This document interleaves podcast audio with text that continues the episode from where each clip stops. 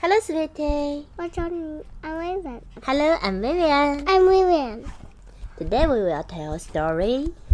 The name of story is A Colorful Chameleon.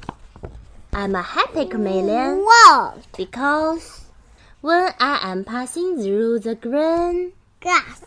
I turned into green. when I am swimming in the Blue ocean. I turned into dark blue. Dark blue. Dark blue. yes, Dark blue. when I am crossing the Yellow refill. Yellow. I turned into yellow. when I am swaying, Red flower. I turned into red. Red. Oh, growling, Rooney. um, So hungry. ah, let me jump into an Orange. to have a nice meal. So I will. I want that smell.